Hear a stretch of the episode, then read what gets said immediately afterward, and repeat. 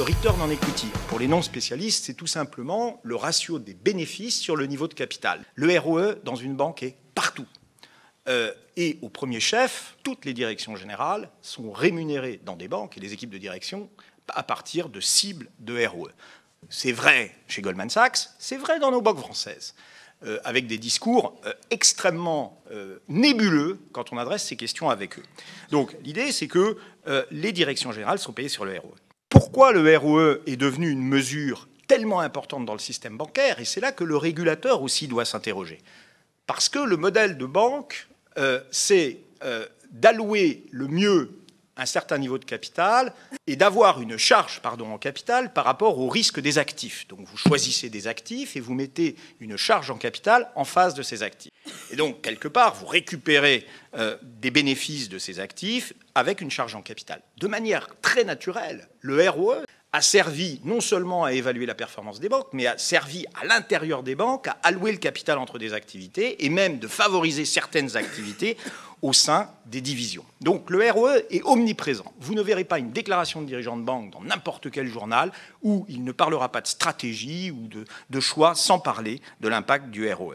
Ce modèle a été largement disséminé. Euh, c'était un modèle utilisé dans des banques d'investissement. Bankers Trust euh, au début des années 80, a été largement disséminé par le régulateur qui trouvait que c'était une manière scientifique de gérer le risque. Les travaux que j'ai faits, c'est est-ce que finalement le ROE bénéficie aux actionnaires? Parce que je me suis dit, la meilleure manière de changer les incitations, c'est de montrer aux actionnaires des banques, euh, au conseil d'administration des banques, au comité de rémunération, que le ROE, c'est pas bon pour les actionnaires des banques. Ça va redonner des incitations. Si on a du mal à donner des incitations à l'extérieur, donnons des incitations au cœur du système. Et on a fait deux études. Euh, la première étude, c'est qu'on a regardé euh, les pertes pour les actionnaires dans des, chocs, donc la crise de 2008, 2007, 2008, mais aussi la crise de 98, et on a classé les banques en fonction de leur niveau de ROE, on a regardé les pertes pour les actionnaires et on a regardé le niveau de risque systémique. Et qu'est-ce qu'on observe? Une, une association statistique incroyable entre le niveau de ROE et le risque. Qu'est-ce que ça veut dire? Ça veut dire que finalement, je suis dirigeant de banque rémunéré sur le ROE, comment euh, je peux augmenter ma rémunération en prenant plus de risques et en prenant des risques excessifs, si possible camouflés, si possible pas vus par les modèles. Et les possibilités de le faire sont infinies dans une banque. On a euh, une mesure de performance qui est une cible dans les entreprises, qui conditionne considérablement la rémunération des dirigeants de banque, qui est fondée sur une mesure inflatée par du risque. C'était vrai avant 2007, c'est vrai aujourd'hui. Et ça n'a pas changé. Donc moi, ça me pose un gros problème. Alors, la deuxième chose, on aurait pu dire, c'est oui, mais quand même, le ROE, c'est les analystes qui nous obligent à faire ça, c'est les marchés qui nous obligent à faire ça, c'est nos actionnaires qui nous obligent à faire ça. Alors, on leur dirait, bah oui, mais vos actionnaires, ils ne comprennent pas qu'il y a plus de risques. Bon, ça, c'est la première chose.